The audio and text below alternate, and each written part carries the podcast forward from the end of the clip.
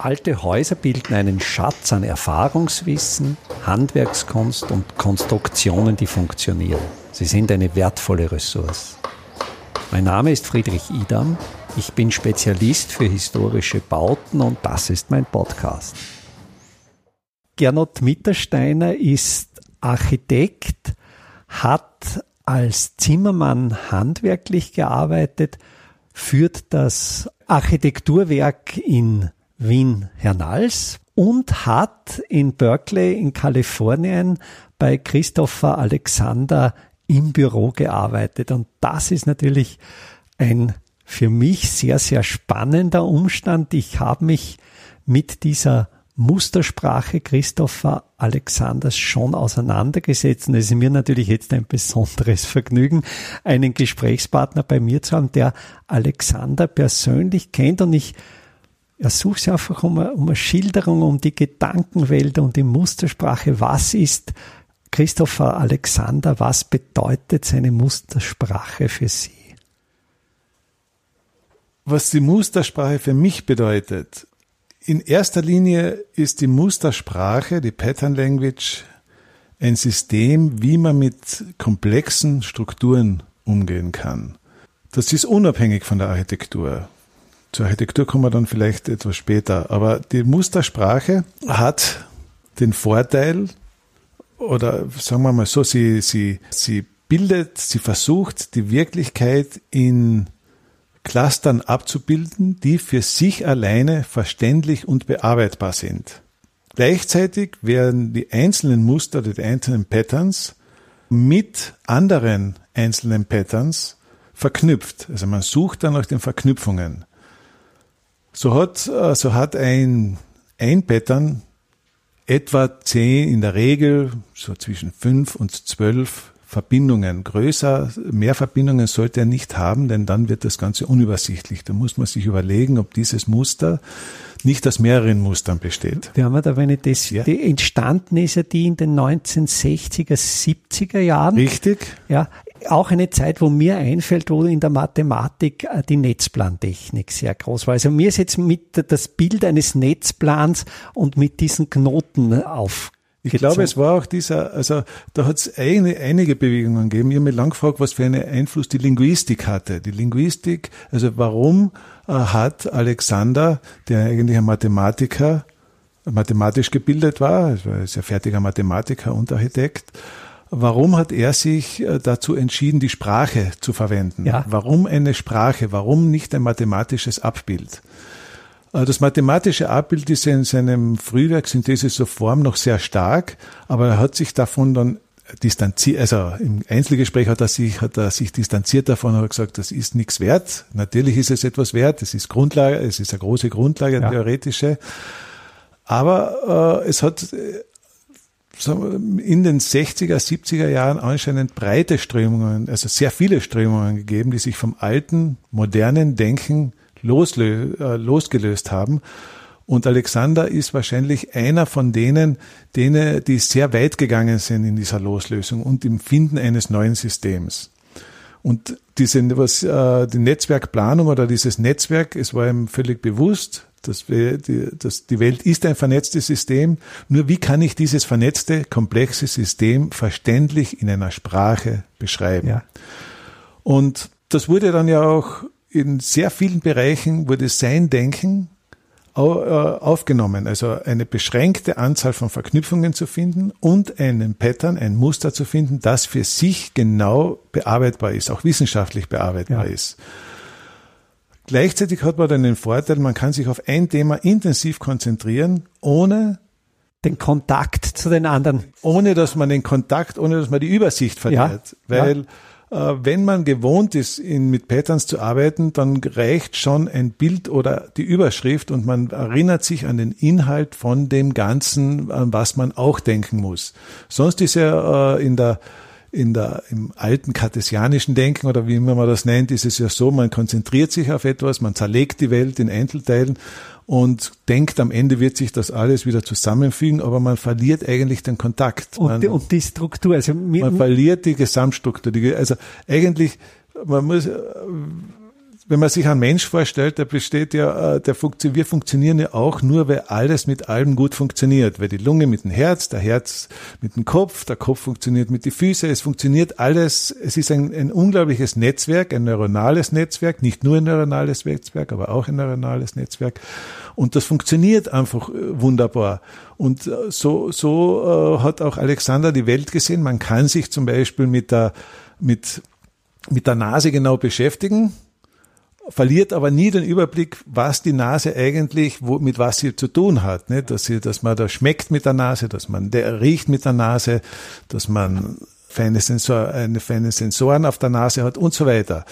Und so, so hat er eigentlich versucht, einen, mit der Pattern Language einmal eine Art Weltbeschreibung. Ja. Und er hat das also eine strukturelle, einerseits die Struktur der Beschreibung, die man dann mit allen möglichen Inhalten besetzen kann. Richtig. Zum Beispiel auch musikalischen. Ich glaube, das gibt es im Jazz, Gibt's diese Jazz, ja. Jazz-Pattern. Äh, die, am meisten Erfolg hat es natürlich in der Elektro, also im, in der EDV gehabt. Ne? Ja. Also das mit der, mit der Einführung der Design-Patterns äh, ist in der EDV ein, ein Quantensprung passiert und äh, es ist also sicher mehr Leute haben, mehr EDV-Menschen haben, mehr Programmierer äh, die Design, haben die Design-Patterns äh, intus als jeder andere Beruf. Also es ist Grundlage des Programmierens sind, äh, ist eigentlich in der Pattern Language zu suchen. Es ist mit verschiedenen Inhalten zu füllen. Das System der Pattern Language ist an sich morallos. Das muss ja. man schon sagen. Das System ist ein Denksystem, das frei von Moral ist. Ja, für mir fällt da das Beispiel ein. Also Netzplantechnik, das ja auch eine Pattern ja. Language ist, wurde ja in den 1950er, 60er Jahren zur Entwicklung der Polaris-Rakete entwickelt. Also die Amerikaner wollten in möglichst kurzer Zeit eine Rakete bauen, eine Trägerrakete, ja. die Atomwaffen von U-Booten abschießen kann. Und zu dem Zweck wurde eben dieser, dieses, diese Netzplanstruktur ja. entwickelt, um in möglichst kurzer Zeit möglichst effizient den Critical Path zu finden und zu schauen, wie kann man jetzt diese Trägerrakete am schnellsten und effizientesten entwickeln. Letztlich für was völlig Unmoralisches ja. wird eine hocheffiziente Struktur verwendet. Genau. So, so ist ja die Pattern Language, also die, die Struktur der Pattern Language an sich zu sehen. Man muss, äh, man kann die mit allen möglichen Inhalten befüllen und kann da verschiedenste, äh, verschiedenste Netzwerke aufbauen. Alexander wurde geleitet von einer, von, von dem Ziel, eine lebendige, lebenswerte Welt zu haben. Und er hat in dieser Pattern Language auch einen, so einen, ich sage immer, einen Schnitt einmal durch die Welt gemacht und hat da alle wichtigen Knoten, die Pattern, beschrieben und sie vernetzt. Es heißt ja auch a Pattern Language, eine Mustersprache. Es ist nicht die Mustersprache. Ja. Und das ist ganz wichtig. Das ist also, dass es um ein Netzwerk, um eine Beschreibung der Welt geht. Wenn man jetzt ein Projekt unter, was immer das für eine Größenordnung hat, macht, so braucht dieses Projekt eine eigene Sprache. Die braucht eine eigene Pattern Language. Es ist dieses Buch A Pattern Language natürlich extrem hilfreich, weil sie eine, schon eine gewisse Grundstruktur eines Netzwerkes bietet, der man sich bedienen kann. Und man kann sich auch Erkenntnissen, die Alexander und seine Kollegen in den einzelnen Patterns gemacht haben, kann man sich bedienen. Diese Patterns, man darf nicht vergessen, es ist jetzt schon sehr, sehr alt, dieses Buch. Also sehr, sehr alt, aber es hat schon fast 50 Jahre, nicht? 40, ja. 40, 50 Jahre.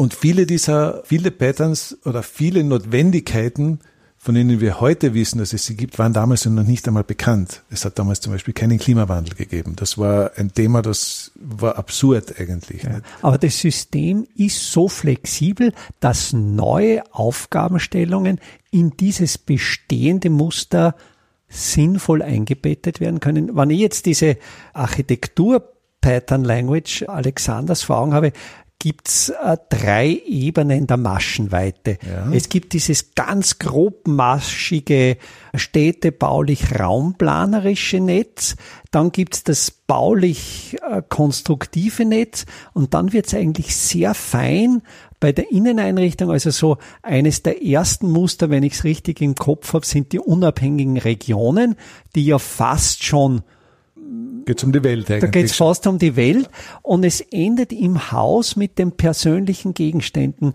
dass ein Raum erst dann lebenswert ist, wenn in diesem Raum Stücke stehen mit persönlichen Erinnerungswerten. Also von dieser Grobmaschigkeit bis zu dieser Feinmaschigkeit ja. reicht dieses Netz. Das Netz reicht soweit und es, es ist auch so, dass man sagen kann, man könnte fast von einer Art Hierarchie sprechen, wobei es Verbindungen von ganz unten nach ganz oben gibt. Das ist ganz wichtig. Also es ist kein hierarchisches äh, System. Äh, er hat einmal einen schönen Aufsatz.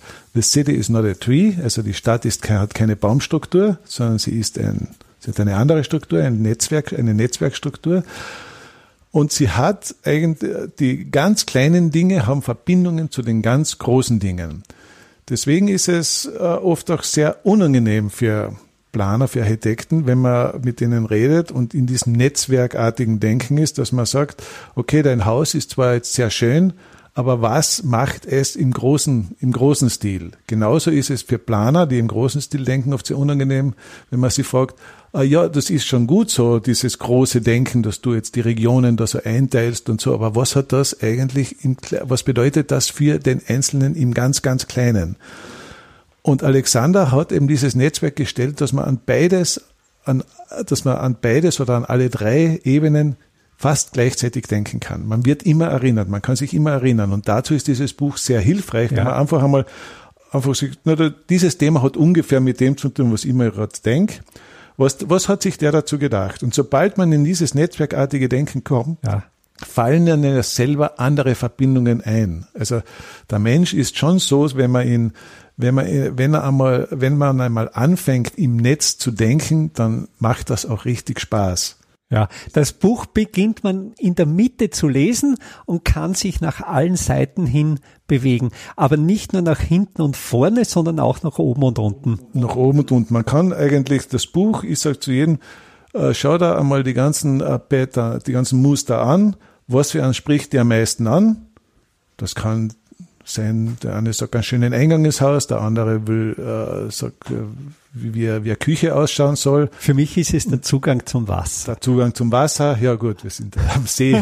wir sind in Hallstatt, wir aber, sind in Hallstatt aber der See, Zugang, ja. und ich habe ja. hab quasi für mich so ein, ein, ein, ein Untermuster entwickelt, das ist vielleicht nicht so stark wie die Forderung der Zugang zum Wasser, das ist für mich der Blick aufs Wasser. Das heißt, Hallstatt ist ja auch in seiner dreidimensionalen Struktur ja. aufgebaut, ist auch nicht flächig, ja. hat auch die Höhenentwicklung und wir sitzen jetzt in einem Haus etwas höher, wo wir auf den See sehen und in dieser Staffelung ergibt sich für mich daraus des Musters freier Blick aufs Wasser, dass jemand, der näher zum See steht als mein Haus, äh, sein Haus nicht höher bauen darf, so dass er mir den Blick zum Wasser verstellen würde. Ja. Und aus diesem Muster ergibt sich für mich dann einfach eine Staffelung der Häuser und eine Ordnung. Ja, das ist, das ist ein, ein Muster, das man ja auch tatsächlich äh,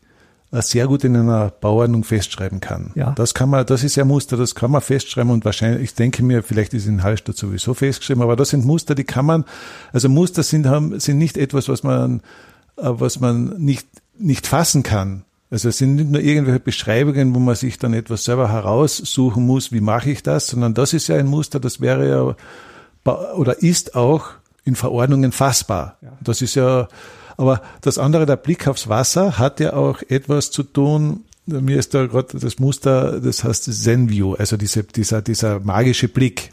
Ja. Und das ist etwas, wenn ich da, ich sitze da herinnen und schaue durch ein Fenster und sehe da drüben ein Dach und dahinter regnet es letztens, würde ich den See sehen, aber das ist zum Beispiel so ein Fenster, das ist eine Art, eine, ein, ein wunderschöner Ausblick, weil er ein, weil er sehr fokussiert auf diese Steinmauer und den dahinterliegenden See bietet. Das ist etwas, also das hat schon etwas, ist nicht der freie Blick aufs Wasser, sondern das ist noch ein bisschen mehr. Ein Blick mit Vordergrund, ja.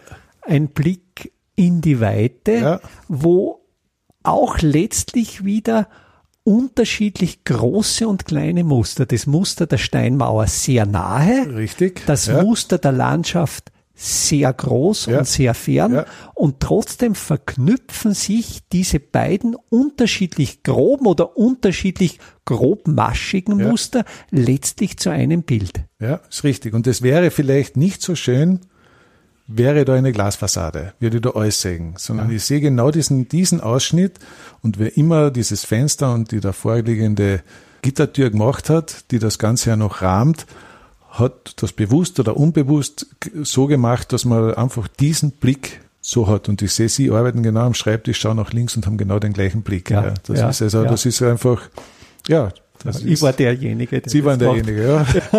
Aber unbewusst. Und da muss ich jetzt zu meiner Schande gestehen, dass ich äh, Christopher Alexander und, und sein Werk erst vor zwei Jahren durch den Kollegen Krasser kennengelernt habe. Ich habe in Salzburg einen Vortrag über den Ansatz der äh, Simple Smart Buildings gehalten und dann ist nach dem Vortrag Robert Krasser auf mich zugegangen und hat mir von der Mustersprache Alexanders erzählt und ich musste zu meiner Schande gestehen, ich kenne das nicht und habe dann sofort das Buch gekauft und zu lesen begonnen und sehr, sehr vieles entdeckt, was ich schon gewusst habe oder was ja, schon Teil meines Ansatzes war und bin wieder mal draufgekommen, nicht ich habe die Welt erfunden, sondern schon Menschen vor mir. Na, das ist ja das Faszinierende an der Pattern Language. Also ich bin über Mitstudenten und äh, eigentlich wirklich drauf gestoßen.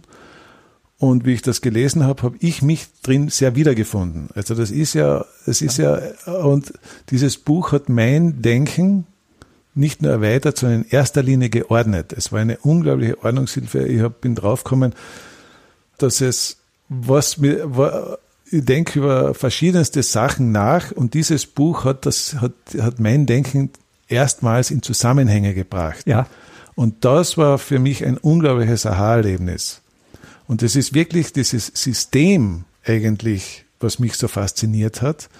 Natürlich auch die einzelnen Inhalte, wie er das beschreibt, weil das mich, mir, mir persönlich gut gefallen hat. Aber es war, es war einfach dieses, dass man diese einzelnen Gedanken, die man hat, dass man die in eine Gesamtordnung bringen kann, das war für mich damals als 23, 22, 23-Jähriger völlig neu. Nicht, wer unterrichtet sind wir worden, da ist der Hochbau, da ist der Gebäudelehre, da ist das, da ist der Städtebau, da ist das und das hat, da macht man seine Prüfungen und seine Entwerfen, aber, aber dass das alles ein Ding ist. Miteinander zu tun hat. Und dass meine Freizeit dann auch noch in dieses System hineinpasst, das war eigentlich ein großes Aha-Erlebnis und bin eigentlich am System mehr oder weniger hängen geblieben, ja.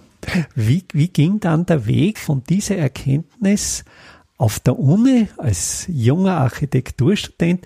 Wie kamen Sie dann nach Berkeley, nach Kalifornien ins Büro von Christoph Alexander? Das ist eine eigene Geschichte. Innsbruck ist sehr klein und ich wollte, bevor ich mein endgültiges Diplom mache, irgendwo hin ins Ausland für ein, zwei, drei Jahre. Und habe dann, eigentlich wollte ich zuerst immer gedacht, ich gehe zum Herzberger nach Holland. Dann hat mein Kollege gesagt, warum du, du bist so fasziniert vom Alexander, warum gehst du nicht nach Amerika? Das war damals kaum möglich. Wann war das? Zeit? Das ist äh, 80, 81, in dieser Zeit, um, um 1980. Bin dann äh, einfach nach Amerika gefahren, bin quer durch Amerika gestoppt, habe mich vor seiner Türe wiedergefunden, habe angeklopft. Herausgekommen ist ein Mann in blauer Montur, ich habe ihn gefragt, ob da der Herr Alexander arbeitet und wohnt oder ob das sein Büro ist. Er hat gesagt, ja. Dann habe ich gesagt, ich würde gerne sprechen, weil ich würde gerne arbeiten. Dann hat der Herr gesagt, komm morgen wieder. Heute ist er nicht da. Bin am nächsten Tag wiedergekommen. Wieder blaue Montur, wieder der gleiche Herr. Und das war, der, war aber Christoph Alexander. Dann habe ich dem erklärt, was ich über ihn denke, was ich mir so wünsche und wie, wie, wie, wie ich mir das vorstelle.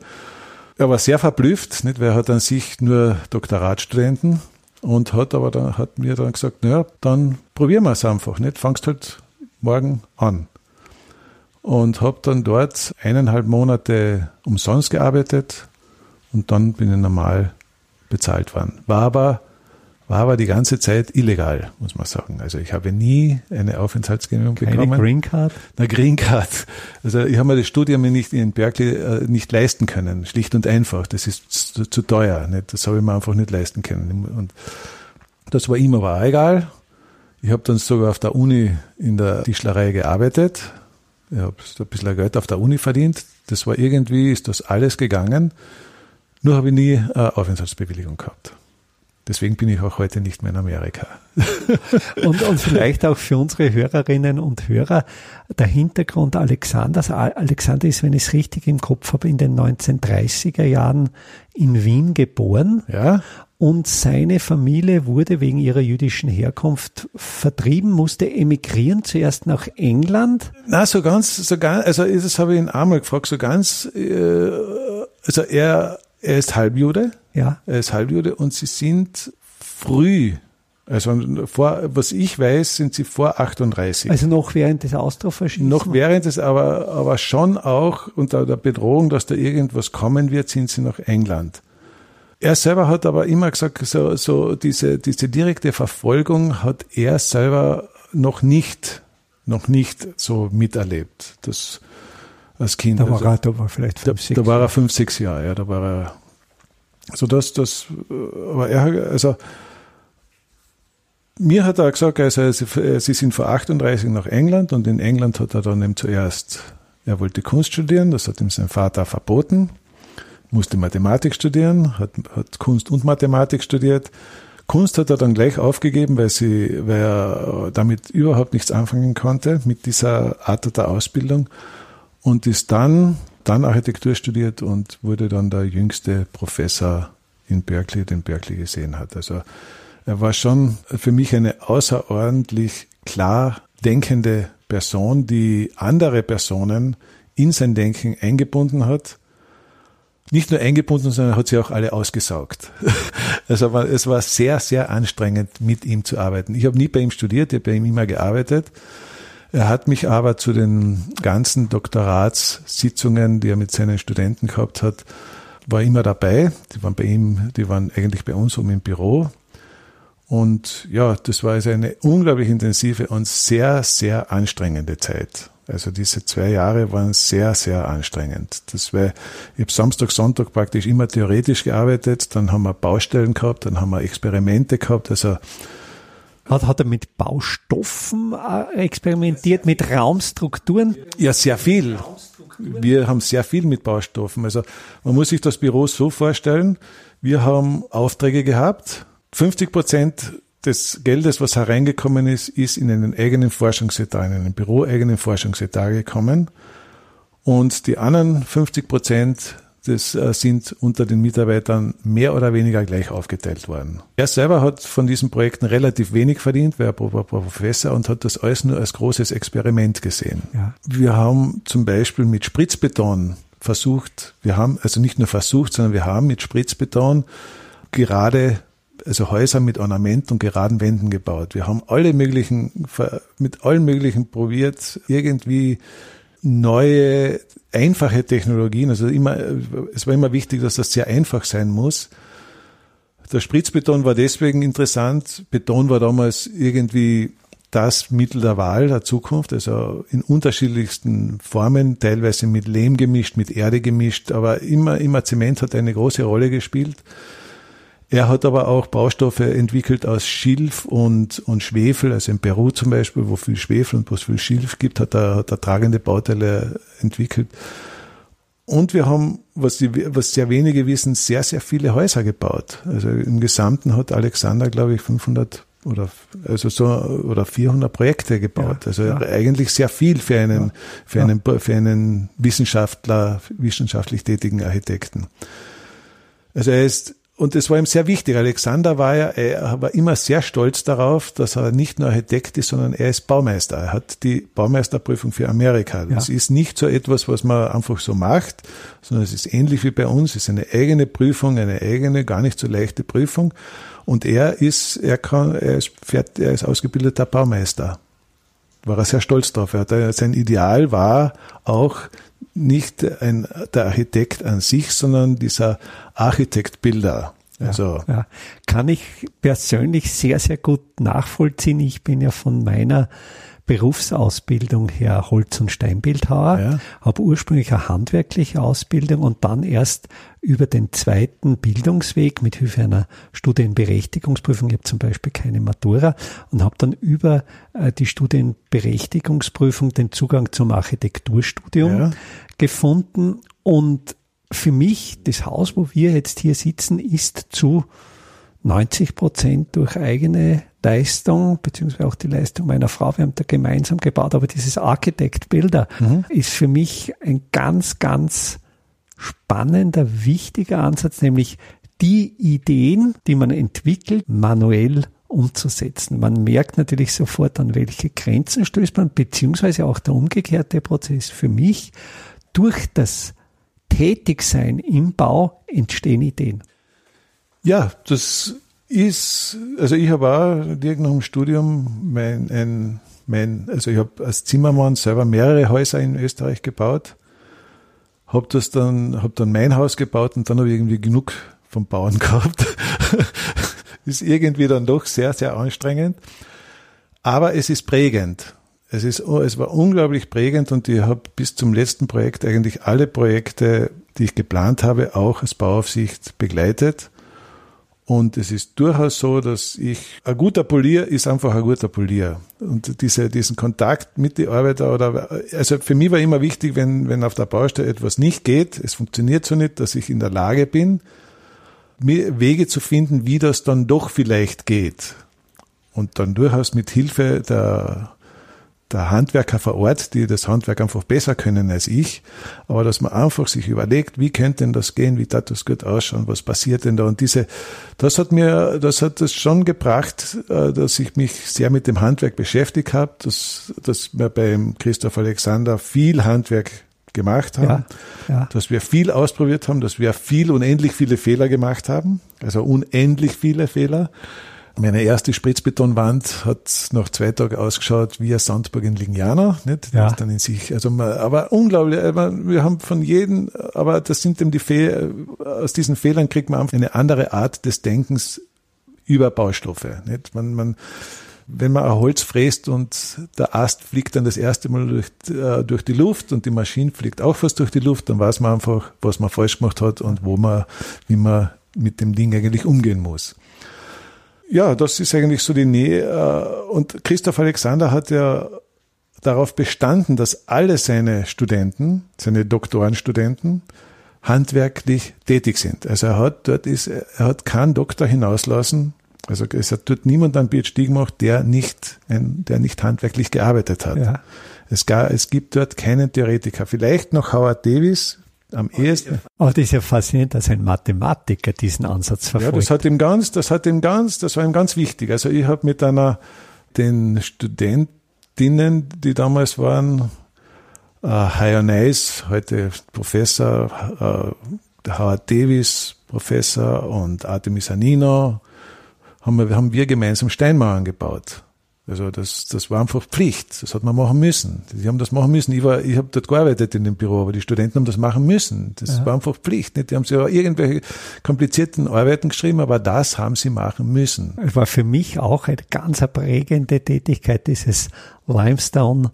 Ja. Walling. Ja. Ich habe hier die ganzen Steinmauern im Haus selber gemacht, also begonnen, den Stein zu brechen, ja. wirklich bergseitig das Haus quasi als Steinbruch zu erweitern ja. und das gewonnene Material zu verarbeiten und zwar möglichst alles von den größten Steinen bis hin zu den kleinsten. Und letztlich ist ja Steinmauern auch so ein dreidimensionales Muster. Es ist ein dreidimensionales räumliches Puzzle, wo ich idealerweise hält ja eine gute Steinmauer ohne Mörtel. Ja. Und dieses Sehen, dieses Verstehen und dieses Aneinanderfügen kann manchmal oder habe ich manchmal fast als meditativ erlebt. Und ich glaube, das ist diese Qualität des handwerklichen Arbeitens oder hier speziell des Steinmauerns. Und ich kann das gut nachvollziehen, dass Alexander hier seine Doktoranden quasi dazu gezwungen hat, das zu tun. Ich finde es eine wunderschöne Methode des Lehrens. Ja, na, es war, es war so, es ist eines Tages ist Alexander zum, heruntergekommen. ich war gerade dabei, äh, auf die, zu dieser Spritzbeton-Baustelle zu, zu fahren. Und der hat gesagt, jetzt kommt ein japanischer Professor, den soll ich mitnehmen und der soll gleich das Auto aufladen. Und ich habe gesagt, äh, japanischer Professor, japanische Mentalität, er soll das bitte selber machen. Ich, na, er hat gesagt, na, das machst du. Du machst das, du teilst den jetzt ein. Und das äh, japanische Professor. Tief unter seiner Würde, das auch. Also hat mich begrüßt, aber eigentlich war ich für ihn der Arbeiter, nicht den er, und wie ich ihm gesagt habe, er muss das aufladen. Äh, er hat mit mir nicht geredet, sondern ist, hat sich beim Alexander leicht, ist hinaufgegangen, hat sich beim Alexander leicht beschwert und hat dann, ist dann am folgenden Tag nach Japan zurückgefahren. Der Alexander hat ihn einfach rausgeschmissen. cool. Er hat gesagt, wenn du das nicht machst, dann, das ist dein Vorarbeiter, mit dem bist du jetzt da Wochen zusammen und das ist jetzt so, das musst du jetzt machen. Aus. Ja. Aus. Der hat sein Leben lang noch nie eine Schaufel in der Hand gehabt und, und das war für, also, das muss man können. Witzigerweise, äh, da habe ich noch eine sehr äh, nette Geschichte, weil in der Zeit, wo ich als Tischler in Berkeley gearbeitet habe, also in der Uni, ist der Alexander.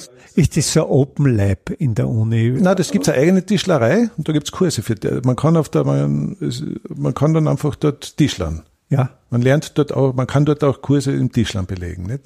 Aber er hat dort eben so, das war eine Aufnahmsprüfung für, für Masters. Ja. Ich glaube, es war für mal nicht für die Doktoren, ich glaube, es war für die Master. Und er hat gesagt, und da haben ja Studenten von ihm haben ja eigentlich diese Masterkurse, die PhD gemacht haben, haben ja zum Teil diese auch unterrichtet. Aber da waren so 20 Studenten, die sich da beworben haben.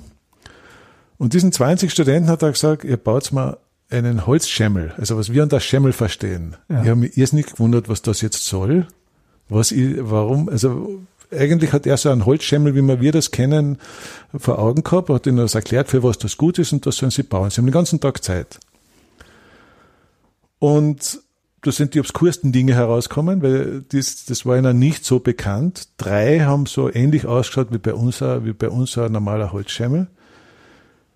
Die drei hat er gleich gesagt, ihr geht's der Dumme, nicht? Die haben gemeint, um Gottes Willen, nicht? Aber die waren, die hat er genommen und bei den anderen hat er, hat er sich einfach gefragt, was das jetzt soll, nicht? Diese, und das war die Aufnahmsprüfung. Ein Holzschemmel für Master ja. in Architektur in Berkeley. Ich habe mich sehr gewundert, ich habe das erst später verstanden, was der eigentlich, dass er eigentlich nur eine einfache Antwort auf eine einfache Aufgabe wollte.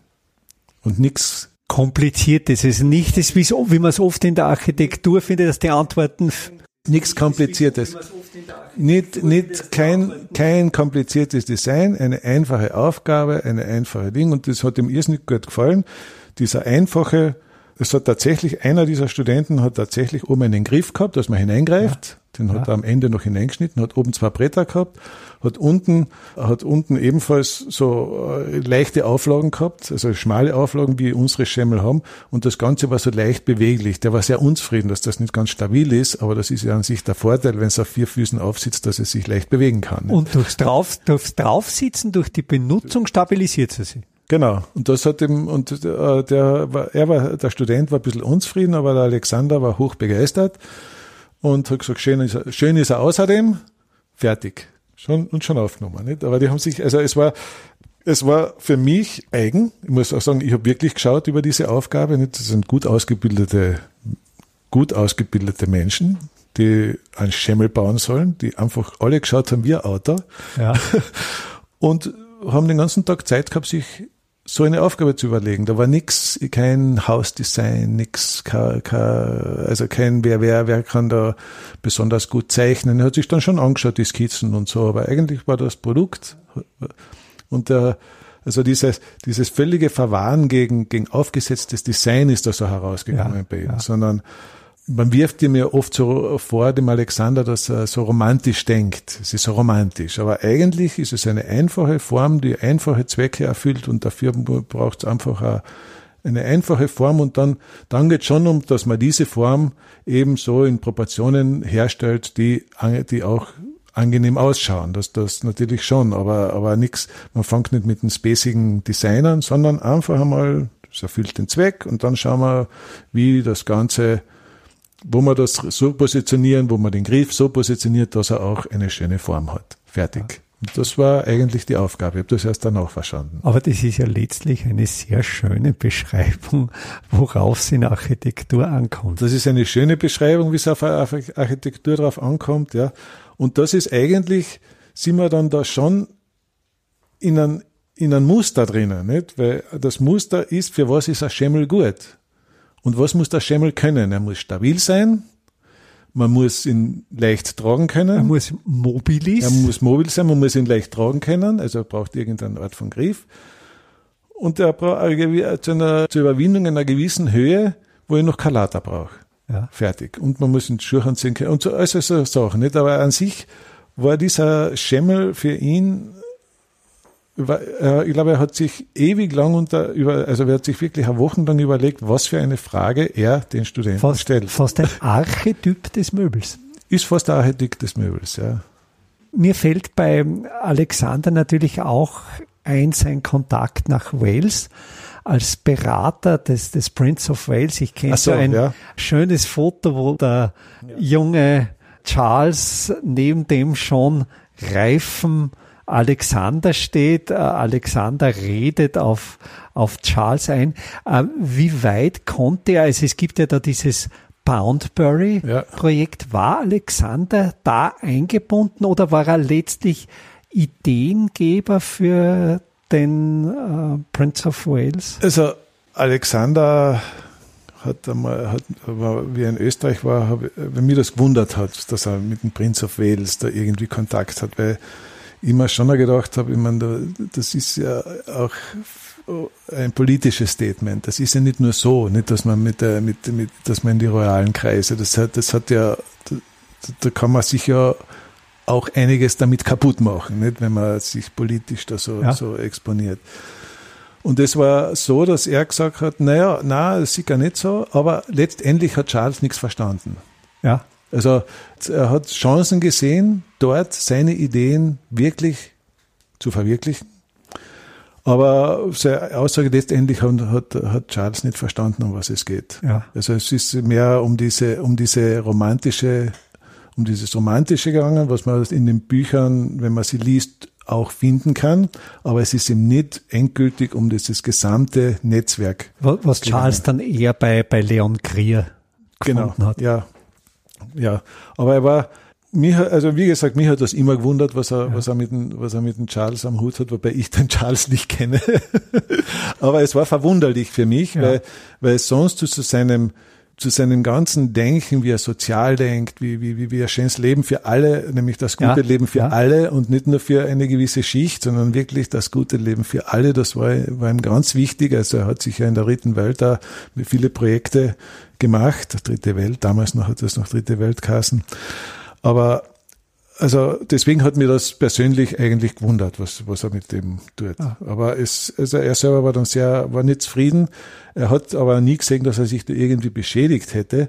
Man muss vielleicht auch verstehen, das ist schon die Zeit, wo er, wo er sehr wieder in Großbritannien war. Ja. Und man muss das auch in den, in den britischen Verhältnissen wahrscheinlich sehen. Wir als republikanisch denkende Menschen äh, haben nicht, das ist schon anders. Die Engländer sind da wahrscheinlich für uns ein bisschen, Wolf Haas hätte gesagt, ein bisschen Dings. also für uns nicht verständlich, aber ja. es ist vielleicht dort wesentlich normaler als bei ja. uns. So ist mir ja. das auch vorkommen, weil er war völlig verblüfft, wie ich ihm gesagt habe, was das soll eigentlich, nicht? Und er war völlig verblüfft, wieso nicht, nicht? Also es ist eher, eher so, als würden wir bei uns mit dem Bundeskanzler reden. So ist man, ja, ja, nicht, das, ich meine, sind wir zwar in der Nähe von Bad Ischl, aber mit, aber mit dem Kaiser können wir nicht mehr so wirklich was ja, anfangen. Das, das, das ist, ist, einfach ist Geschichte uns, für uns. Ist bei uns vorbei. Ja, ja es ist Geschichte. Ja. Ich denke, jetzt dann uns schon die Ohren weh. Und okay. jetzt, Gut. Ich danke ich sehr, sehr herzlich. Ein tolles Gespräch. Ich danke auch. Einfache, aber schlaue Handwerkstechniken können Sie jetzt auch in der Praxis erlernen. Im Rahmen der Kulturhauptstadt Europas 2024 Bad Ischl bieten wir Ihnen im Salzkammergut heuer Workshops zu Arbeitstechniken der Simple Smart Buildings an. Es wird dabei ums Kalkbrennen, Kalklöschen und den gekonnten Umgang mit Kalkmörtel gehen. Sie lernen, alte Kastenfenster wieder instand zu setzen und besuchen Häuser, die von ihren Besitzern renoviert worden sind. Zum Abschluss der Workshop-Reihe im Herbst 2024 können Sie von international renommierten Profis die Lehmbautechnik in Theorie und Praxis lernen. Wir würden uns freuen, wenn wir Sie für den einen oder auch für mehrere Workshops begeistern könnten. Alle Termine, den Workshop-Folder zum Download und den Link zur Anmeldung finden Sie auf der Startseite meiner Website www.idam.at.